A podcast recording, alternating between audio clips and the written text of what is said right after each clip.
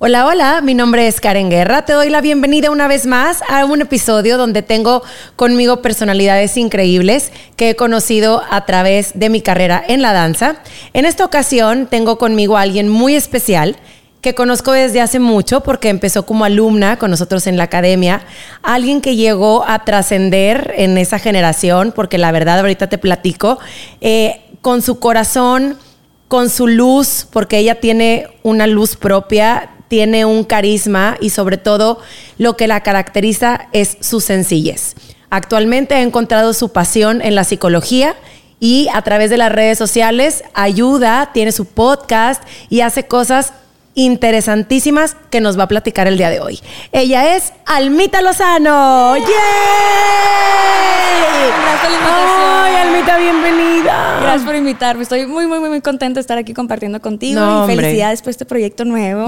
Muchas gracias, un bebé, un bebé, Miss Karen. Te va Ya, a ir súper por bien. fin. No, no tengo duda que te va a ir excelente.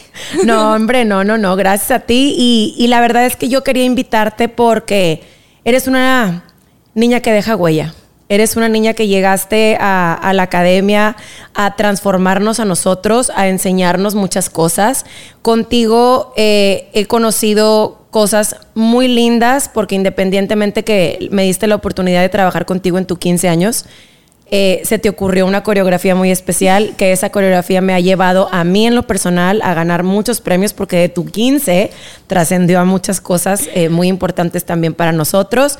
Es una de las highlights de la academia, tú lo viste en el Sí, festival. no, yo estaba emocionada. Y el yo haber bailado, cállate, la coreo de Almita, para mí fue un honor. Oye, Almita, pero bueno, igual y mucha gente te conoce, pero para quien no te conoce, me encantaría que te presentes. ¿Quién es Almita Lozano?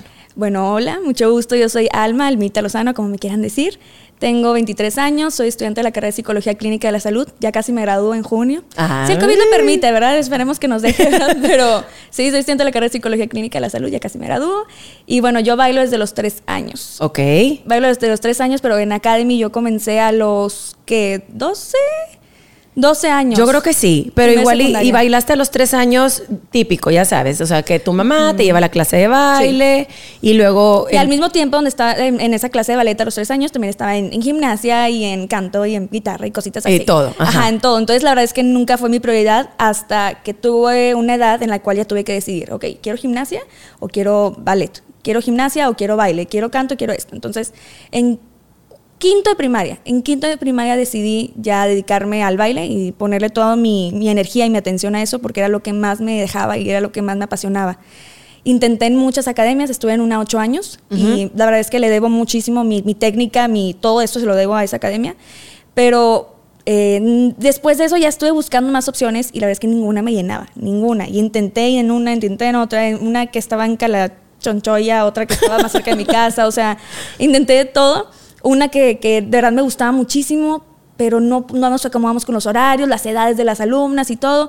Y en eso una amiga me contó que estaba contigo, estaba en. Dance Academy que era en las épocas donde había todo un tema de que, que si estábamos, que si cerraban, que si no, que si se iban a cambiar de sucursal y todo. Ya, ya, Entonces, ya.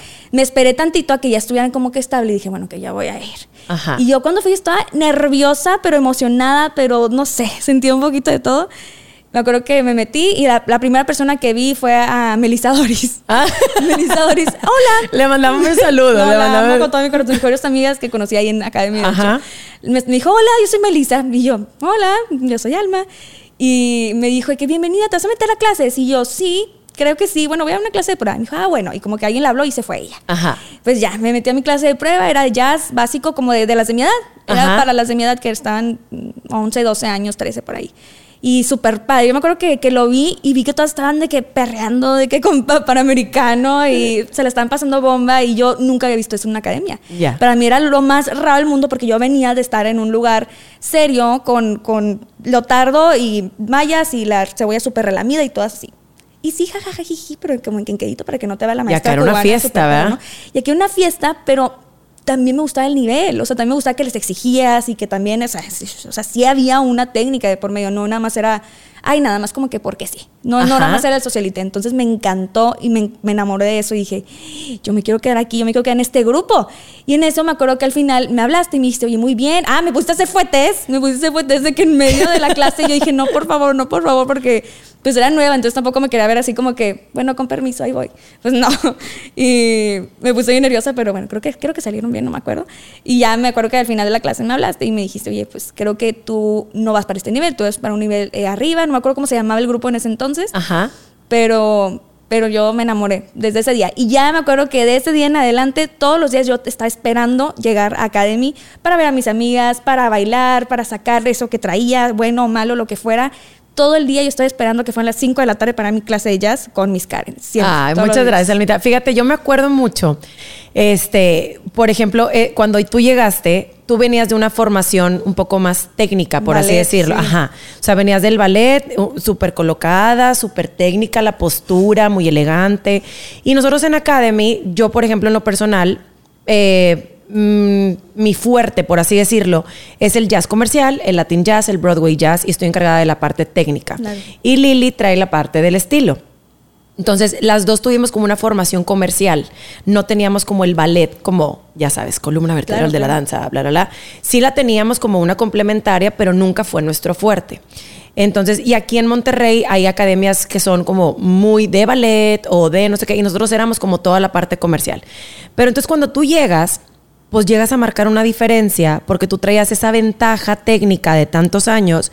Entonces era eh, almita adelante para hacer el ejemplo, y almita los fuetes, y almita no sé qué, y almita no sé cuánto. Y obviamente, pero en Academy siempre ha sido como una muy bonita familia.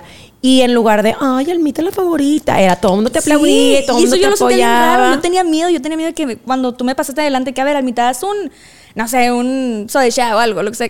Yo tenía miedo de que todas me fueran a hacer caras o así, porque yo estaba acostumbrada a eso. Estaba acostumbrada como al, ah, bueno, entonces yo lo voy a hacer mejor, no, sí, entonces yo tengo que trabajar más. Pero nunca había visto eso y por esto me llamó tanto la atención y por eso me encantó. sí, todo el mundo se aplaude, todo el mundo hace fiesta y, y qué padre que hay algunas alumnas que tienen como las facultades físicas, porque aparte en tu caso tienes pues muy buena elasticidad en las piernas, tienes mucha espalda. Eh, mucha espalda nos referimos a flexibilidad de espalda, de tamaño. chaparrita, tengo Sí, pero vaya, tienes muy buen cambré, etcétera. Entonces, todo lo que eran como cosas más acrobáticas también tenías mucha facilidad. Entonces, cosas que a lo mejor nosotros con esa generación pudimos haber avanzado poco a poco y enseñando más adelante todo el nivel que tú traías, tú llegaste a ser como esa punta de lanza y si Almita puede, en el buen sentido, yo también.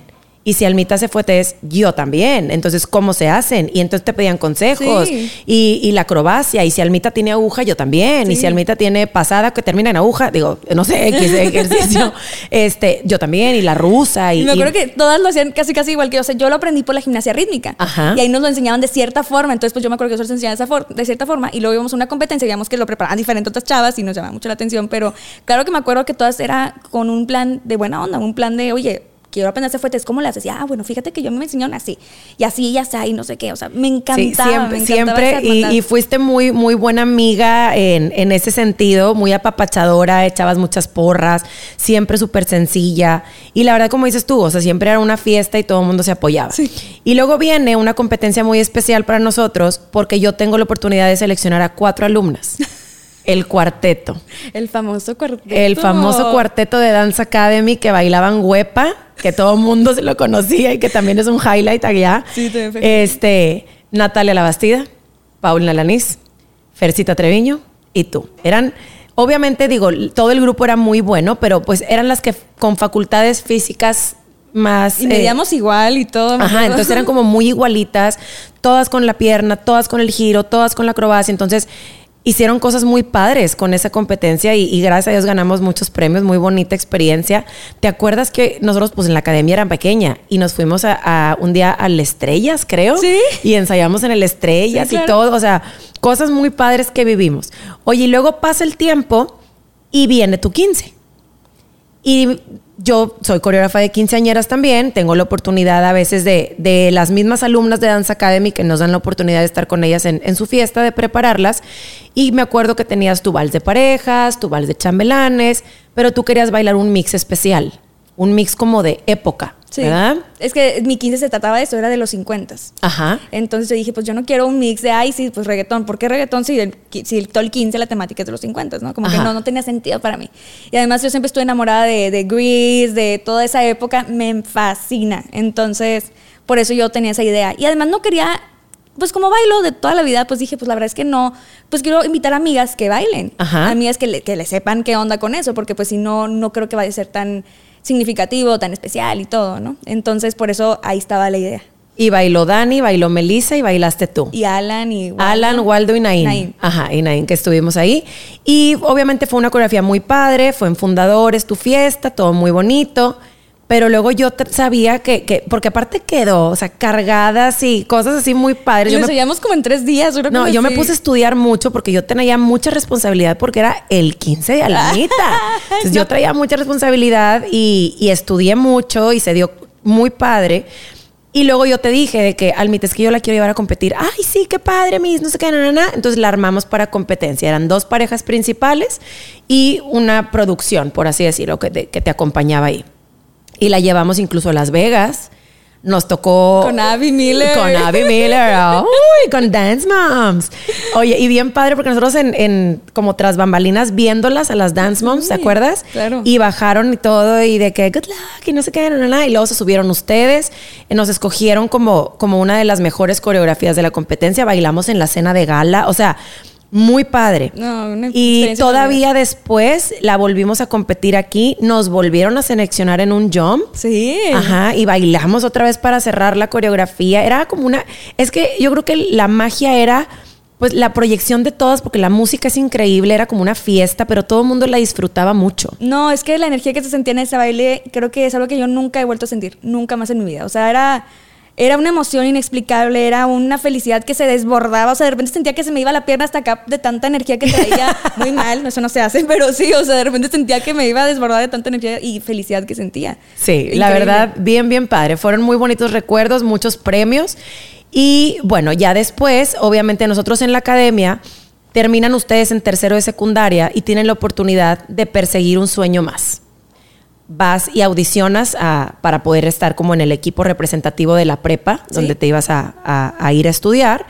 Obviamente te despides de nosotros. Se hizo el intento de que Ay, pudieras sí. campechanear tus un horas. Año, un año lo intentamos, no, no, no. Y la verdad es que era o aquí o allá. Y la verdad es que siempre hemos pensado que nuestros alumnos tienen alas propias, los preparamos para volar Claro. y lo importante es que vuelen y trasciendan. Entonces te fuiste a bailar a la prepa, pero luego tuve contacto obviamente contigo, platicamos mucho, había cosas que no te sentían, no, no te hacían como Clic. no. Exactamente, y, y te decíamos de que Almita, obviamente, tú, le digo Almita porque para mí es Almita toda la vida. Sí, claro. Entonces, Almita, nosotros aquí es, ay, mi amor, apunta tus piecitos. Allá no, o sea, tienes que saber que estás en otro nivel, en un... Pero aún así, algo pasó. Ese creo que en, en la academia ahí contigo y con Lili y todos, eh, sí eran estrictos, pero estrictos, ¿sabes que eran estrictos con cariño? O sea, me gritaban, ¡Lozano! Pero sentías que venía de una, o sea, de que, ay, sí, la regué, la regué, realmente la regué, o sea, no, me, me equivoqué en esto, en esto, o sea, pero se sentía de un lugar de amor, no, nunca ofendiendo, nunca faltando al respeto, nunca haciéndote el ridículo ni nada, jamás. Y es lo que más me gustaba también. O sea, sentía que, que podía mejorar y que estaba en la confianza de poder equivocarme y que tenía un equipo que tenía mi que me cuidaba, que tenía un equipo atrás que me estaba respaldando y que si yo me equivocaba me iban a seguir el pedo, o sea, y que si algo salía mal me iban a apoyar y me iban a refugiar, ¿no? Cosa que ya no vi en el otro equipo en el que estuve, que muy bonito y muy reconocido y todo lo que quieras y avancé y la verdad es que le debo muchísimo también a, a ese lugar porque crecí mucho también como bailarina, pero nunca estuve de acuerdo con la forma. No sé, había, hay formas y creo que ahí nunca encontraron una forma en la cual nos podían llegar de, no sé cómo explicarlo. Era difícil, no me gustaba mucho. Pensé mucho tiempo de que, bueno, es que ya no quiero bailar. O sea, nada más por entrar en ese equipo ya se me quitaron las ganas de bailar. Eh, ya no lo disfrutaba, ya era más un estrés.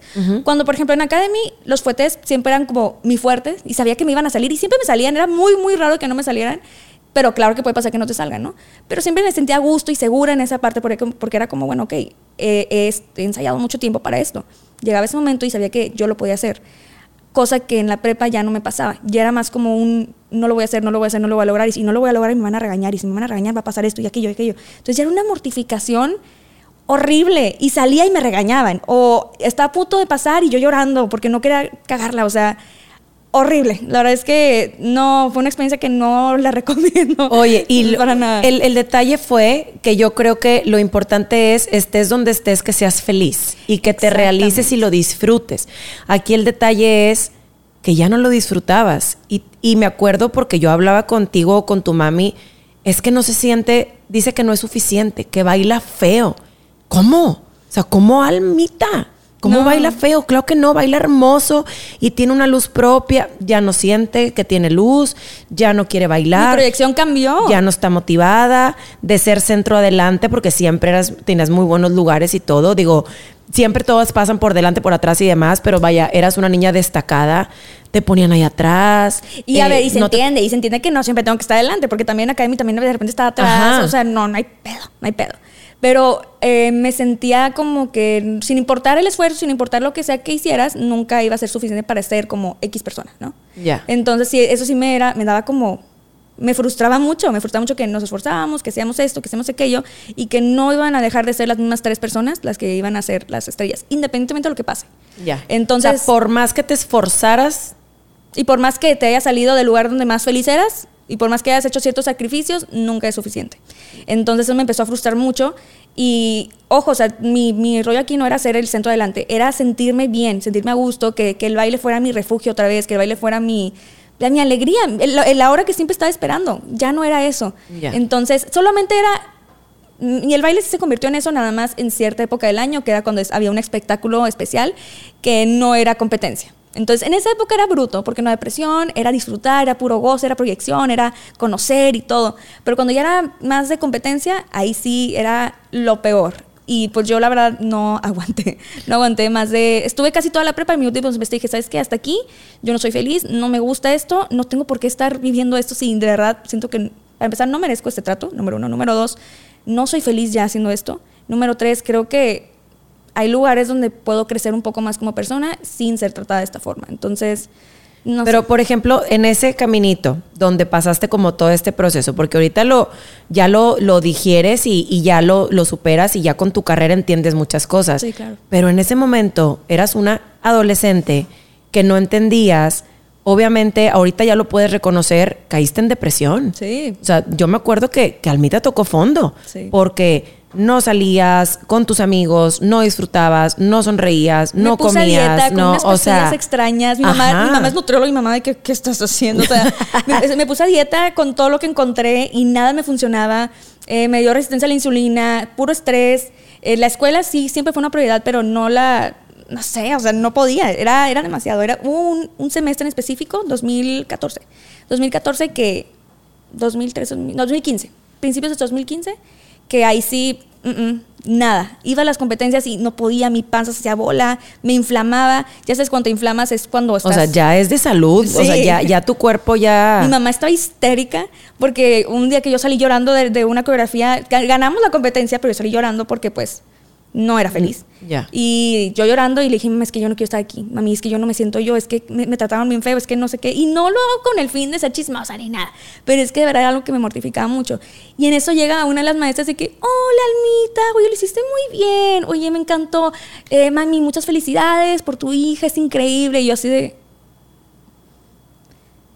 En la vida me has hablado así, o sea, en la vida me has O sea, lo hizo así, porque estaba tu mamá enfrente. Estaba mi mamá, mi papá y mi hermano al lado, o sea. Ah.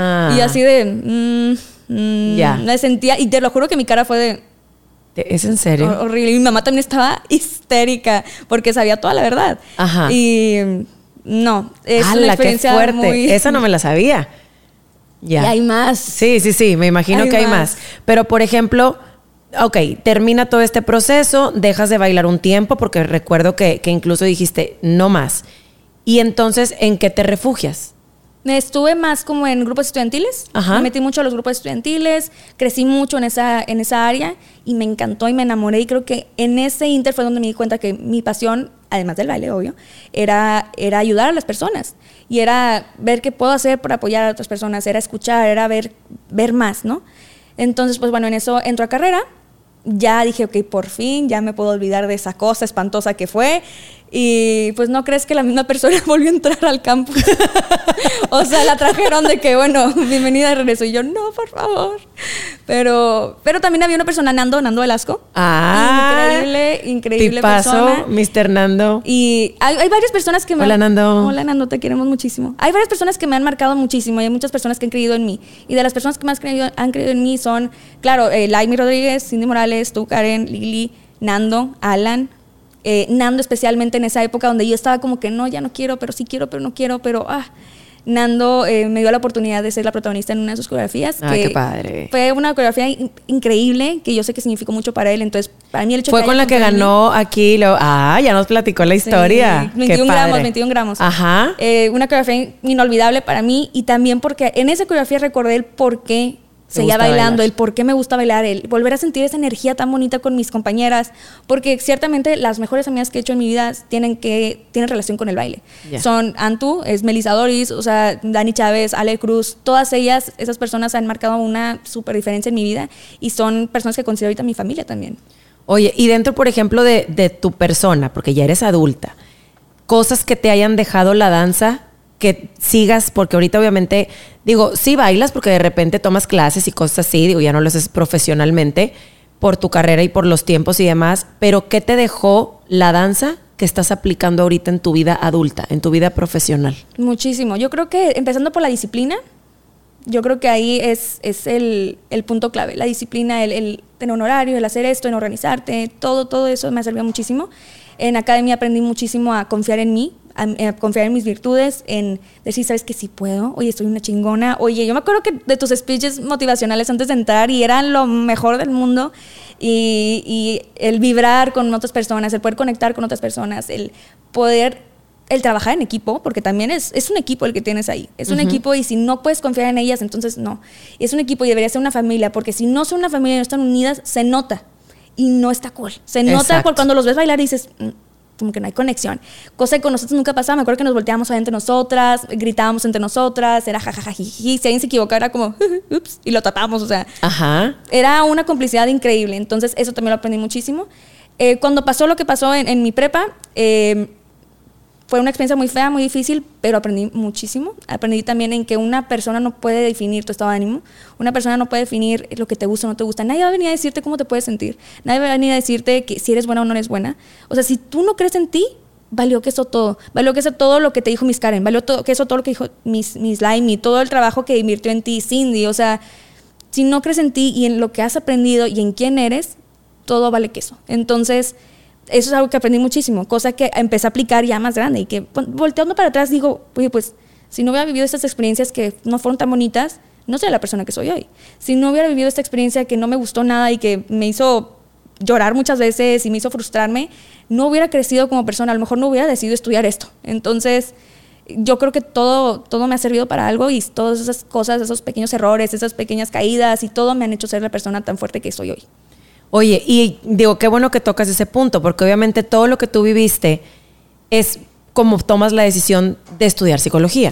Eh, de hecho, empecé estudiando la carrera de mercadotecnia. Ok. Porque no sabía qué hacer. No sabía qué hacer con mi vida, estaba muy confundida. Y luego descubrí que de plano no era lo mío. Y empecé con la psicología y ya descubrí que realmente era mi pasión y era mi vocación, porque es algo que me encanta, me fascina y me llena. Oye, y bueno, y lo de redes sociales, porque bueno, eh, tu carrera y demás, pandemia, gracias. Y entonces empiezas tu proyecto en redes sociales. En abril del año pasado llevamos un mes en pandemia. Almita, bueno, excuso decirte que eres una bomba, ¿verdad?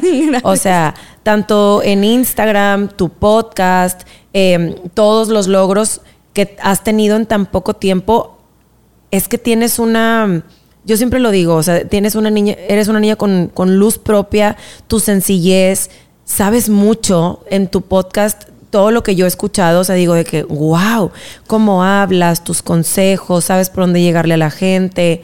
O sea, eso, eso qué padre que te motive el ayudar, porque el dar te hace mucho más feliz a ti también. Sí, claro. Y todo esto de las redes sociales, platícanos un poquito. Pues bueno, empezó en abril del año pasado con la pandemia porque empecé a notar a muchos de mis amigos muy ansiosos, eh, con mucha ansiedad, con mucha frustración, con tristeza, con nervios, con miedo, con todo. Y escuchaba a muchas personas influyentes en el medio, por ahí, diciendo información que es falsa. O sea, diciendo cosas que pues, realmente no eran, ¿no? De que, ay, pues es que si estás ansioso, es que es, que es una decisión. Tú puedes decidir cambiar esto y tú puedes decidir esto. A ver, no hay personas que no pueden decidirlo. Hay personas que están tristes porque tienen un desbalance neuroquímico. Hay personas que están tristes porque pasaron por una, por una pérdida muy fuerte. O sea, no, no es así de fácil como decidirlo y ya, no es así. Entonces me empecé a molestar y dije, ¿sabes qué? A ver, mira, tengo una de dos. ¿O puedo seguir echando madres? ¿O puedo hacerlo yo? O sea, si, si yo me estoy quejando tanto de lo que no están haciendo estas personas, ¿por qué no lo estoy haciendo yo, no? Entonces, por eso empecé.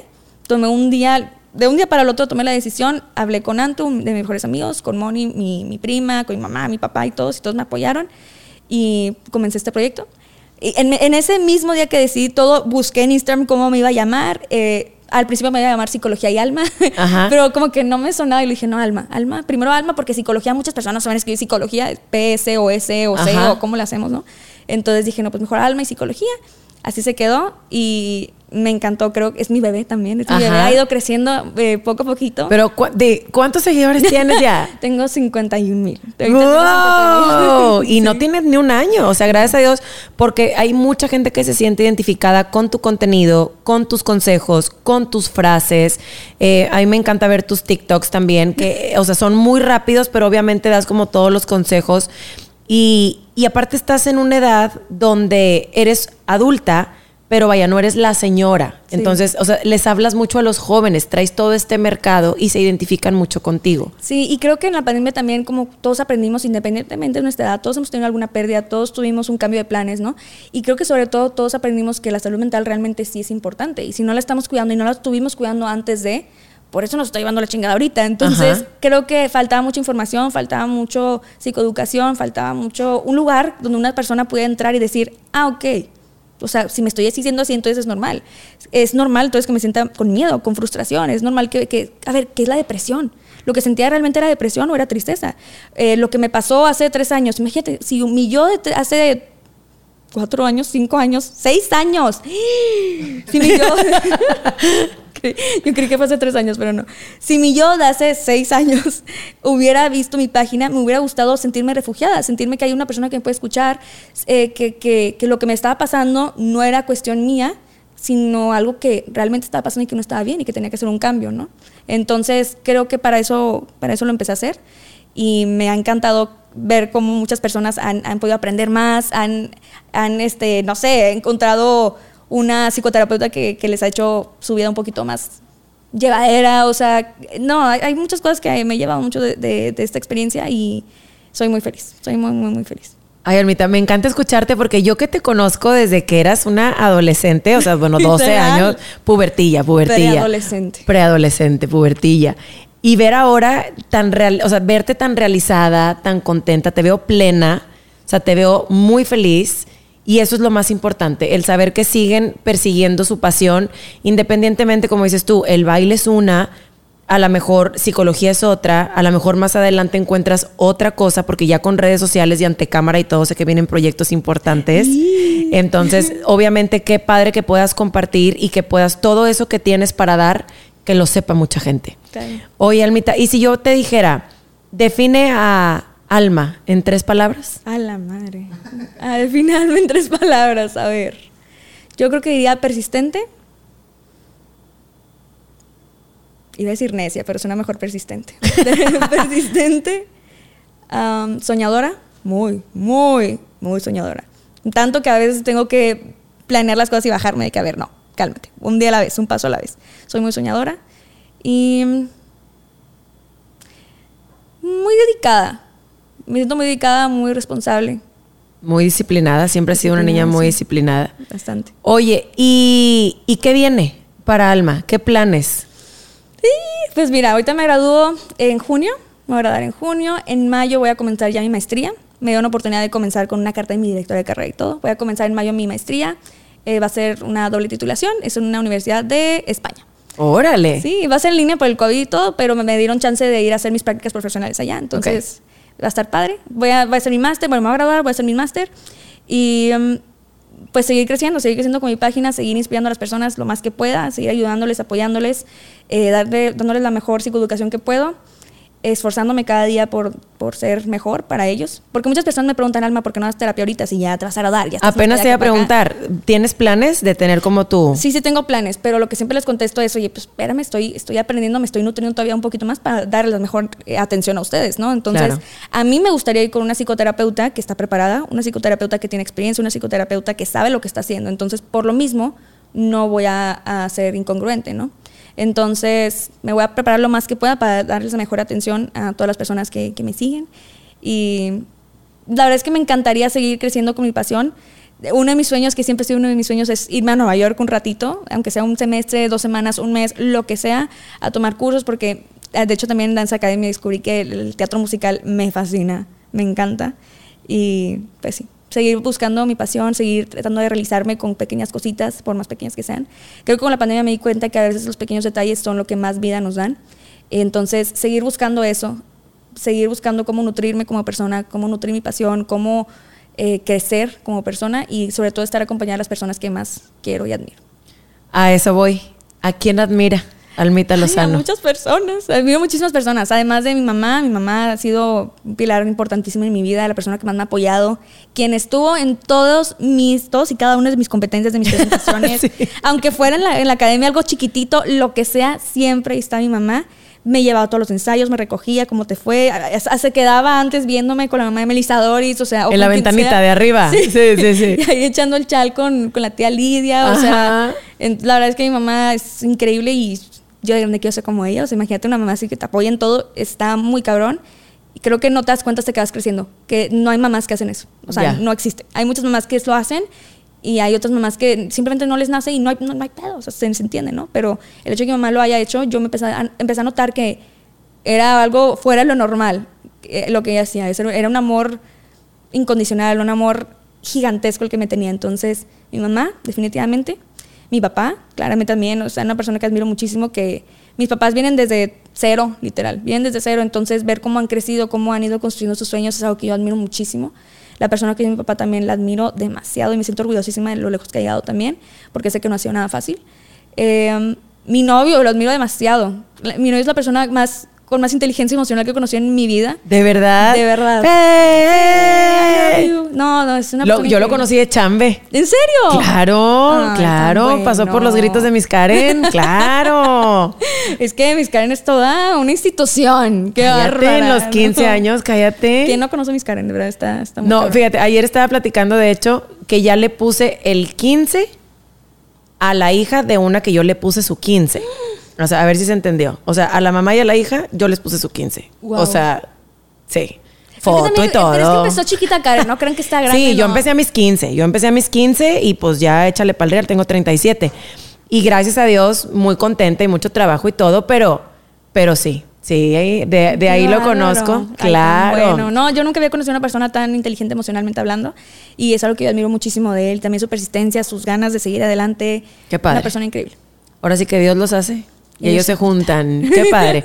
es una estabilidad para ti emocional, obviamente. Si tú andas así de loquísima, él te Es, aterriza. es- es mi roca, es, la, mi, Ya. es, un- es mi mejor amigo, es mi, mi novio, mi mejor amigo, es la persona... Cuando algo me pasa, sea bueno o malo, es la primera persona que se lo quiero contar. Ya. O sea, me- no sé, me ofrecieron un contrato para quién sabe cosa de que, Fede, no sabes lo que me acaba de pasar. Em, me fue mal en algo, de que no, no sé, me fue mal en un examen. Fede, no sé lo que me pasó, me pasó aquello, me pasó aquello. Es mi mejor amigo y creo que es lo mejor, lo mejor. Qué bonito. Y es una relación basada en la confianza, el respeto. Y los dos son muy inteligentes, o sea, han sabido llevar muy bien, porque es difícil tener una relación como tan estable en, en tus, en las edades que ustedes tienen, por sus carreras, por lo que sea, ¿no? Eh, y qué padre, qué Sí. padre, qué padre. Aparte, digo, yo los veo ahí en redes sociales y, bueno, miel, ¿verdad? En el celular, miel, qué bonito. Oye, Almita, yo, por ejemplo, tengo una, una frase que la uso mucho en mi día a día, es como una filosofía de vida que siempre que me propongo algo, trato de, de perseguir eso hasta lograrlo. O sea, mi frase es, pon el punto y sigue la raya. ¿Tú tienes como alguna frase o algo que, que digas tú, cuando ya no puedo más, me acuerdo de, o no sé? Tengo varias frases. Cuando estoy a punto, la uso desde hace rato, cuando estoy a punto de entrar a una audición, cuando estoy a punto de presentar un examen o lo que sea, siempre me, me ponía a pensar de que, pues, no hay, no hay alguien que, no hay, no hay nadie más capaz que tú cuando crees en ti mismo. Y eso es algo que aprendí a la mala a veces, porque me daba cuenta que a veces cuando no confiaba en mí no me iba tan bien en, las competencias, cuando no confiaba en mí no se veía esa pasión que yo tenía por el baile, cuando no confiaba en mí no me iba tan bien los exámenes o mis presentaciones. Entonces es algo que aprendí a lo largo de los años y todo. Em, sí, no hay nadie más capaz que tú cuando crees en ti mismo, esa es una. Otra es que tu vida sirva para hacer este mundo un lugar mejor. Esa es la que yo más hilo con mi carrera, porque esa frase fue la que hizo que yo me cambiara de carrera. Entonces, es, es, una que tengo yo escrita ahí en mi escritorio y la tengo ahí toda la vida. Cuando estoy presentando exámenes, cuando estoy haciendo yo y esto, la veo y me acuerdo de que no, tengo que seguir, yo puedo. Y también el recordar por qué empezaste. Entonces, siempre me trato de recordar, ok, la página, ¿por qué la empecé? Cuando te sientas desmotivado o desmotivada, es recuerda por qué empezaste. O sea, em, empezaste para cambiar la vida de alguien, empezaste para hacer la diferencia, empezaste para cambiar tu vida, para alcanzar tu sueño ya cuando te pones a pensar de la raíz de las cosas, todo cambia. Y también cambia tu motivación, cambia lo lejos que vas a llegar, cambia eh, las ganas que le vas a echar a, X cosa que estés haciendo. Ay, te escucho hablar y me estoy así, mira, atenta, atenta. Oye, Almita, ya para terminar, ahorita obviamente ha sido un tiempo muy difícil, no ha sido, no, no ha sido fácil para nadie. Todos, como dijiste en un principio, hemos tenido pérdidas, tanto de seres queridos, tanto laborales, económicas, etcétera. Eh, ¿Algún mensaje que quieras tú dejarle a la gente que nos está viendo? Porque con que a alguien le llegue este mensaje y alguien que lo escuche, que no sepa que tenía que escucharlo, le pueda servir. ¿Algo que quieras compartir? Pues mira, creo que ya lo comentamos, pero ya, ya casi es un año de que empezamos la pandemia. Ya estamos a dos mesecitos de cumplir el año, o uno, en un mes. Sí, ya en un mes. En un mes cumplimos un año estando en pandemia y con toda esta situación tan complicada que ha sido para muchos de nosotros. Todos hemos tenido cambio de planes, todos hemos tenido eh, cosas diferentes, miedo, incertidumbre. Yo creo que al principio todos pensábamos que era lo que iba a durar dos semanas. O, ay, ah. bueno, como la influenza, nada más un mes, dos semanas, no importa. Y luego de repente 40 días. Ah, bueno, un mes ah, bueno, un mes y medio, dos meses, ¿cómo? ¿Cuándo se va a acabar esto? Y, y no le veíamos fin. Yo creo que no, no, veíamos el fin del, túnel, empezamos a tener pérdidas. Eh, algunos tuvieron pérdidas monetarias, algunos tuvieron pérdidas de trabajo, eh, de seres queridos, de oportunidades, de viajes, de todo. Yo creo que aquí lo más importante es recordar que está bien no estar bien, porque yo creo que, no sé si tuviste, Karen, pero yo vi de todo. Vi personas que estaban motivadas todos los días a las 7 de la mañana comiendo muy bien y todo. Vi personas que estaban haciendo mucho contenido. Vi muchas personas que estaban eh, trabajando, trabajando, trabajando. O sea, vi de todo. Y vi personas que de repente se desaparecen de las redes sociales, que vuelven a aparecer. Entonces yo creo que no compares la mejor versión de una persona con tu versión. Porque, a ver, de repente amanecemos, estamos viendo stories y vemos que hay una persona que se levantó hace dos horas y ya, ya hizo ejercicio, ya fue a trabajar, ya regresó, ya se bañó, no sé qué. O sea, hizo un chorro de cosas y eso, y es su mejor versión, oye. Y no tienes por qué comparar la mejor versión de esa persona con tu versión que se acaba de levantar. No tienes por qué comparar el cómo desayuna una persona, cómo se levanta una persona. Ya ves que de repente personas suben selfies que se ven divinas en la mañana y tú así con la lagaña. O sea, no compares la mejor versión de una persona con la tuya. Y esto aplica para todo aplica con planes, aplica con, con actividades, con plazos, con, con, estilo de vida, con todo. Está bien no estar bien, está bien no estar 100% positivos todo el tiempo, está bien decir, oye, me está yendo la chingada hoy, oye, hoy no tengo ganas de nada y está bien y se vale, cosa que creo que a veces nos habla mucho. Creemos que si en un día no estamos estresados o súper ocupados, entonces ese día vale queso. Y no, también es productivo descansar, también es productivo eh, pensar, soñar, ver series si quieres, comer lo que tú quieras comer, o sea, todo es cuestión de balance y está bien también darte la oportunidad de valer que es una noche o comer comida chatarra un día, ¿no? Entonces yo creo que es eso, darte la oportunidad de sentir, darte la oportunidad de decir, oye, está bien si no me siento al 100 hoy y pedir ayuda sobre todo si, si sientes que estoy más grande que tú. ¡Ay, Jesús! ¡Qué bárbara! ¿Qué tal, Almita? Almita, muchas gracias. Muchas gracias por estar aquí, por compartir, por ser parte de esta locura. Yo sabía que el tenerte aquí iba a ser algo grande, porque todo lo que estás compartiendo, evidentemente, es muy bueno, son muchos consejos. Yo creo que mucha gente se va a identificar con todo lo que estás diciendo. Eh, por ejemplo, habemos, yo, por ejemplo, no sé, el ejercicio, el esto, no sé qué, yo me subo todos los días, pero pues no me subo cuando estoy triste, no me subo cuando estoy, entonces yo también, porque en, Instagram o en las redes sociales somos quien queremos ser, que nos vean. Sí. No es que sea lo real. No, y estamos mostrando la mejor versión de nosotros. Exactamente. Por eso estoy diciendo, a ver, a veces cuando nos ponemos a cuestionar, cuando nos cuestionamos el, ok, ¿por qué esa persona se ve también hoy? A ver, esa persona se esforzó para verse bien en esa foto. A ver, esa foto que subió esa persona a lo mejor es una de 50 que le tomaron. Esa, esa video que subió bailando a lo mejor es uno de todo el ensayo que tuvo, ¿no? Ajá. Entonces no compares esa mejor versión, ese mejor video, esa mejor foto, esa mejor frase, lo que sea de esa persona, con tu versión humana, con tu versión del día a día, con me acabo de levantar, con me está llevando la chingada hoy, con estoy triste. Porque exacto, como dices, no subimos nuestra versión a veces real. Ajá. Nunca nos subimos cuando estamos muy tristes, cuando estamos molestos. Sí. Entonces, eh, creo que está bien porque nadie quiere deprimir a los demás a veces en, en línea, ¿no? Está bien a veces hacer eso, solo ser conscientes de que esa no es la realidad siempre. Exactamente. Muchas gracias. Gracias a ti por invitarme, soy No. la más feliz y qué honor, qué honor estar acá. No, no, no. Gracias a ti por tu tiempo, por estar, por creer una vez más en mí. Siempre. Gracias, gracias de verdad. Muchísimas gracias a ustedes también por habernos acompañado. Esperamos que les haya gustado muchísimo. Les en, ahora sí que les encargamos, ¿verdad? Que compartan, que le den like, que se suscriban, que la campana y que todo lo que te- le tienen que picar si quieren seguir viendo parte de este contenido y gente que trasciende, que motiva y que inspira a través de la danza y a través de lo que son ahora. En este caso, una gran psicóloga. No, Eres una gran mujer, Almita. Vienen muchas cosas gracias. increíbles para ti. Yo te admiro siempre, Brad. Muchas, Muchas gracias. Gracias a ti y gracias a ustedes. Hasta la próxima. Bye. Thank you.